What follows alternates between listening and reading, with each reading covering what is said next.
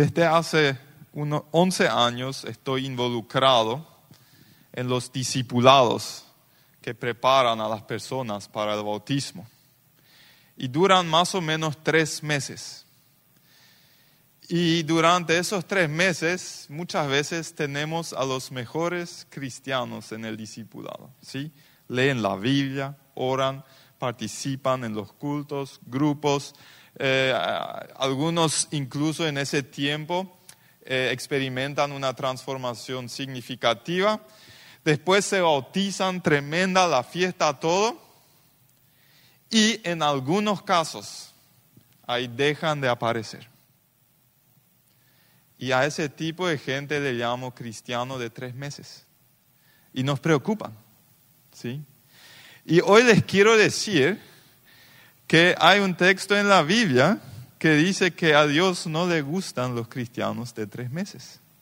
Y quiero leer con ustedes Hebreos 10, 24, 25. Consideremos, no me está siguiendo ahí la presentación, no sé por qué se, se colgó, pero si alguien me quiere seguir en la lectura, Hebreos 10, 24, 25. Consideremos cómo estimularnos unos a otros al amor y a las buenas obras, no dejando de congregarnos como algunos tienen por costumbre, sino exhortándonos unos a otros y mucho más al ver que el día se acerca. Quiero sacar tres enseñanzas de estos dos versículos. Uno, los cristianos se interesan unos por otros. ¿Saben qué? Acá encontramos, y yo quería marcar eso con amarillo, pero los que han leído el texto eh, se han dado cuenta que hay dos veces aparece un unos a otros, unos a otros. ¿Sí? Ahí dice, ¿me vas a ayudar con eso? La bendita tecnología que nos ayuda muchas veces.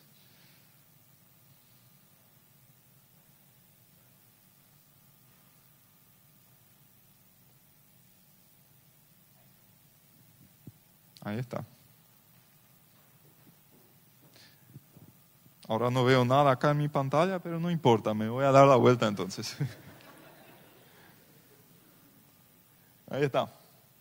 ¿Sí? Los cristianos se interesan los unos por los otros. Ahí están. He, marcado, es el mismo texto que recién leí. He marcado esos dos unos a otros eh, en el versículo, ¿sí? Estimularnos unos a otros al amor y las buenas obras y exhortándonos unos a otros. Si leen todo el Nuevo Testamento van a encontrar más de 30 mandamientos recíprocos, ¿sí? Esos unos a otros. Sírvanse unos a otros, confiesen los pecados los unos a otros, amen unos a otros y así sucesivamente hasta más de 30. ¿Por qué? Porque Dios cuando ideó la iglesia, Él quería que funcionemos como una familia donde nos preocupamos los unos por los otros. La frase tan de moda en la posmodernidad y la época del individualismo que dice, no le incumbe al otro lo que yo hago en mi vida privada, no pertenece a la iglesia. Si dices que sos un seguidor de Cristo, sos parte de una comunidad donde nos interesamos los unos por los otros y donde nos apoyamos y también donde mutuamente nos ayudamos a superar costumbres, pecados eh, en nuestras vidas para ser cada día un poquito más como Cristo. La segunda enseñanza. Cristianos se reúnen regularmente para amarse mutuamente. ¿Cómo dice el texto? Consideremos cómo estimularnos unos a otros al amor y a las buenas obras. Em, el cuerpo, la, la Biblia tiene otra imagen para la iglesia y es el cuerpo de Cristo. El cuerpo de Cristo ¿Por, por qué usa el cuerpo de Cristo como imagen para la iglesia? Porque somos muchos miembros, somos diferentes, tenemos funciones y dones diferentes, pero estamos todos unidos. ¿Sí? En el cuerpo mi brazo está unido a mi, a mi pecho y, todo está unido. Cuerpo implica cercanía geográfica. Y si alguien decide amputar mi brazo y crear una distancia geográfica, ese brazo eh, va a dejar de ser parte de este cuerpo.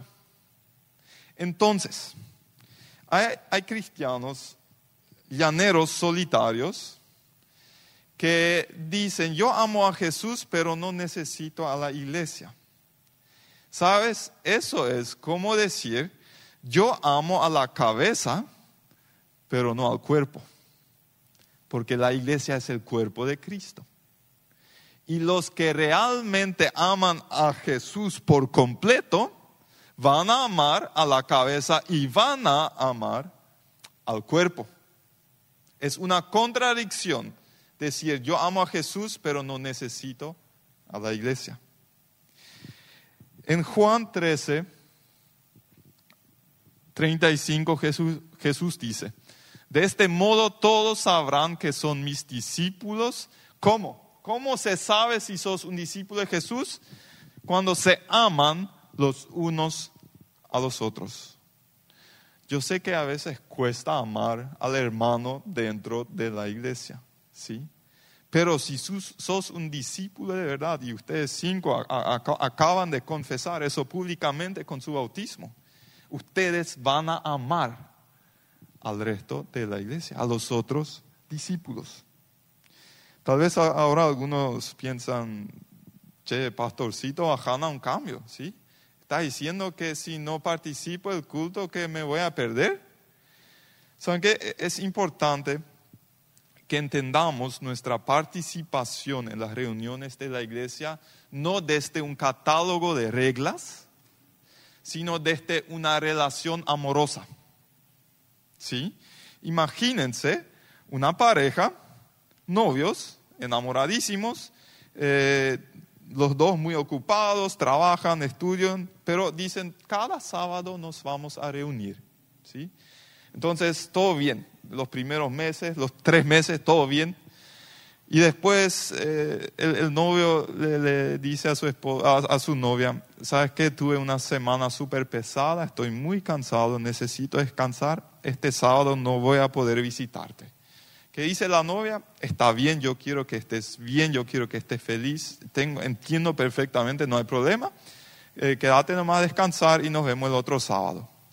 Entonces llega el otro sábado y el novio dice a su novia, viste, justo vino un amigo del exterior y hace mucho no nos vemos y, queremos compartir y salir juntos. Eh, eh, no voy a poder esta vez, pero la próxima. Y sí, está, dice la novia. Entonces viene el, tercer sábado y dice, ¿sabes qué? Eh, los perros quieren jugar fútbol y para demostrar que no soy novio dominado, yo tengo que unirme a ellos y no voy a poder, pero tengo una idea muy buena. Puedes grabar un video contándome todo lo que pasaste en la semana y después cuando tenga tiempo yo voy a ver ese video y te voy a enviar un like. Porque es la bendición de la tecnología y la comunión virtual nos bendice tanto porque Dios nos dio ese regalo en la pandemia y virtualmente vamos a ser novios y amarnos. ¿Cómo se va a sentir esa novia? ¿Sí? es importante que pensemos desde una relación de amor nuestra participación en los cultos y no desde una, un catálogo de reglas.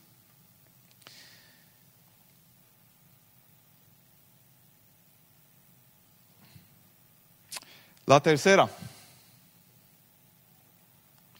Cristianos se acostumbran participar en las reuniones de las iglesias. ¿Sí? No dejando de congregarnos, dice el 25, como algunos tienen por costumbre, sino exhortándonos unos a otros y mucho más al ver que el día se acerca. ¿De dónde saca el autor de Hebreos eso de la costumbre? Porque eso suena a rutina, suena, suena a, aburrido. ¿sí? Él sacó de la misma vida de Jesús. ¿Por qué? Porque Jesús, Jesús leemos en los evangelios, él tenía tres costumbres. Él participaba según la costumbre en las fiestas religiosas de los judíos, ¿sí? cuando era niño de los 12 años. Después, él iba de costumbre al monte de los olivos para orar y de costumbre él participaba de los cultos en las sinagogas. Y, yo ahora quiero ilustrar algo con ustedes y, por eso, para eso voy a necesitar a algunos voluntarios. Y, voy a pedir a los cinco, ya que están dentro de esos tres meses todavía y todavía hacen todo lo que dice el pastor. Eh, primero ustedes tres, Jorge, Silvia y Pamela, pueden venir. Jorge, yo te pido que te pongas acá. Vos sos la costumbre de las fiestas, ¿sí? Pamela, si puedes venir acá. Vos sos la costumbre de ir a los cultos, ¿sí? Y Silvia, si puedes ubicarte acá. Vos sos la costumbre de la oración, ¿sí? Esas, esas tres costumbres de Jesús. Ahora, Wolfgang, vos sos Jesús. ¿Sí? Eh, ahora, en esta ilustración, falta pelo más largo nomás, entonces idéntico. Eh, vos tenés esas costumbres. ¿Qué, ¿Qué, hace uno con costumbres? ¿Sí? Uno eh, incluye en la rutina y constantemente uno vuelve a repetir. Entonces lo que te voy a pedir es que te vayas a las fiestas te quedes dos, tres segundos, después te vas a los cultos, te quedas dos, tres segundos, después te vas a la oración, te quedas dos, tres segundos y después vuelves así, en constante movimiento, ¿sí? Y, y no te vas a parar hasta que yo te pida. Ahora, Marcelo, ¿puedes venir? Marcelo es un cristiano, ¿sí? Un cristiano es un seguidor de Cristo, ¿sí? ¿Qué hace un seguidor de Cristo? Sigue a Jesús. Entonces te pido que seas un seguidor de Cristo ahora.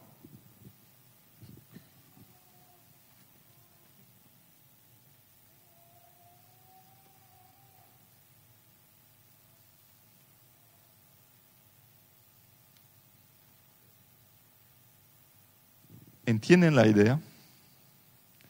¿Por qué Marcelo se va al culto? Porque le siga Jesús. Es fácil, es lógico, ¿sí? Muchas gracias a los cinco por ayudarme.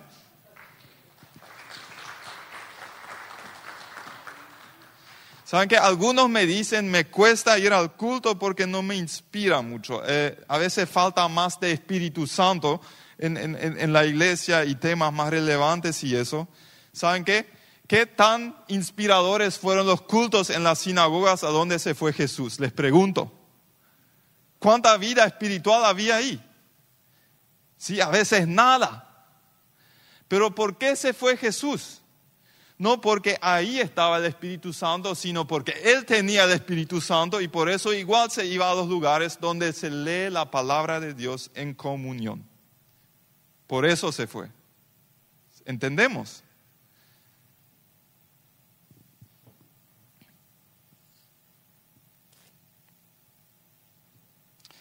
Yo he identificado seis razones por las cuales eh, gente que fue bautizada y confesó seguir a Jesús deja de venir a las reuniones.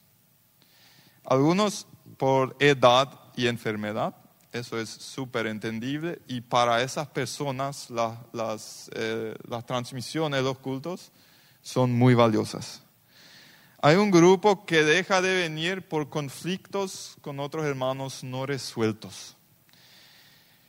Y a esas personas les pido que pisen su orgullo y que busquen las conversaciones con la otra persona para resolver. Porque si yo mantengo una ira en mi corazón en contra de alguien y no lo trabajo, yo abro una puerta al enemigo para que él pueda ejercer su influencia destructora en mi vida. Entonces, vamos a sentarnos juntos y hablar.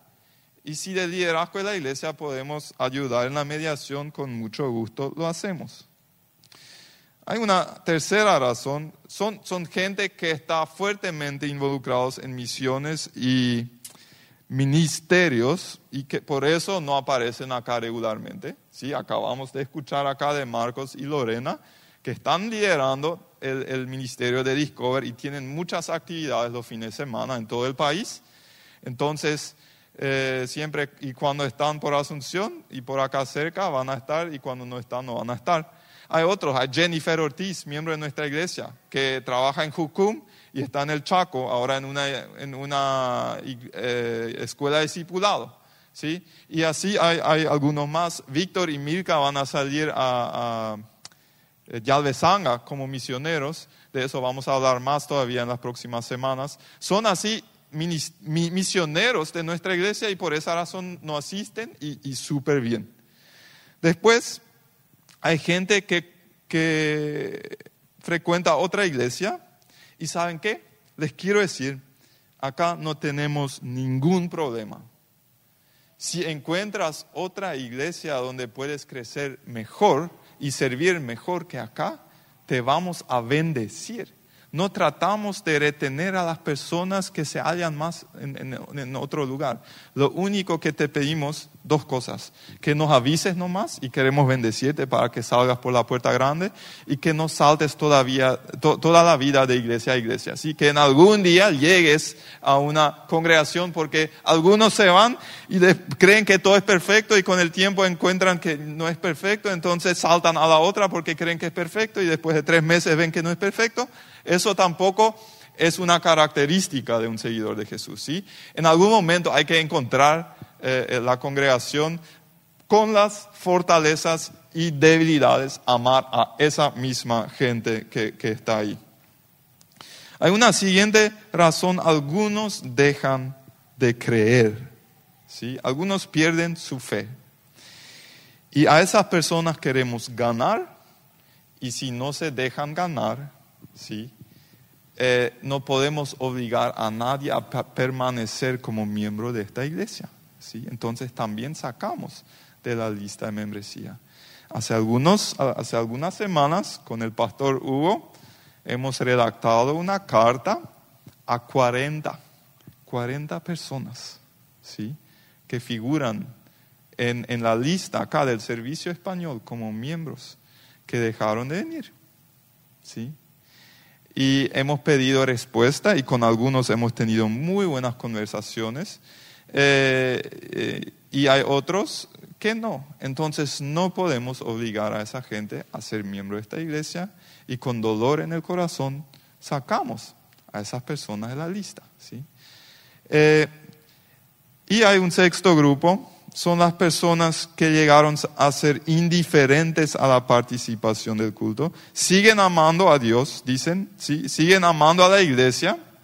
Algunos incluso siguen donando eh, por transferencia o lo que sea. Eh, y a esas personas les quiero decir, Hebreos 10, 24, 25 fue escrito para ti. Y te invito a que vuelvas a hacerte una costumbre la visita y la participación en los cultos. No porque yo te digo, no porque la prédica acá es siempre muy interesante, no porque la música siempre te va a elevar a un nivel súper espiritual de, de encuentros con Dios, no porque todos los hermanos te caen demasiado bien, sino porque la Biblia dice que Dios quiere que lo hagas. Yo no invento esto. Yo te digo lo que dice la Biblia. ¿Sí? Tengo una muy buena esposa, Melissa. Yo el viernes le dije, el domingo le voy a decir a la gente que no está bien desacostumbrarse de participar en los cultos.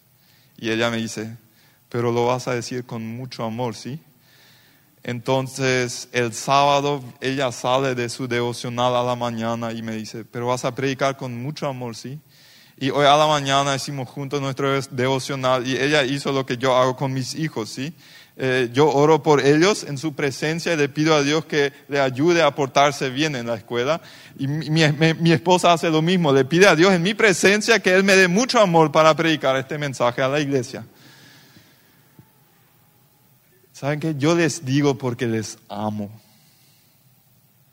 Sí, yo amo a esta congregación. Y cuando veo que ustedes crecen en la fe, yo estoy feliz. Y cuando veo que llegan a ser indiferentes, yo me pongo triste. ¿Sí? Si no les amaría, me daría igual su ausencia, pero no me da igual. Es importante que entendamos Hebreos 10:25, que detrás de esas palabras de Dios a nosotros está el anhelo de Él de compartir contigo. ¿Sí? Él desea tener comunión contigo. Y Él, no sé, Él, él siempre eh, eligió un pueblo para tener comunión con nosotros en colectividad. ¿Sí? Él dijo a Abraham, yo te elijo porque de ti voy a ser un pueblo y a partir de ahí siempre se relacionó con el pueblo. Claro que sí, dentro del pueblo hay individuos y hay relación individual también, pero Dios desea encontrarnos en pueblo. Y cuando Jesús viene por segunda vez para buscar, nos buscará a su iglesia como colectividad, ¿sí? No es tan individualista Dios como nuestro tiempo de la posmodernidad. Y por eso necesitamos juntarnos como colectividad y responder al anhelo de Dios por compartir con nosotros. Y no solamente por tres meses. Ahora tuvieron discipulado de tres meses. ¿Sí? Ahora vienen los siguientes tres meses. Después más tres, después más tres, hasta la muerte. Eso es lo que Dios desea de nosotros y podemos responder a su amor.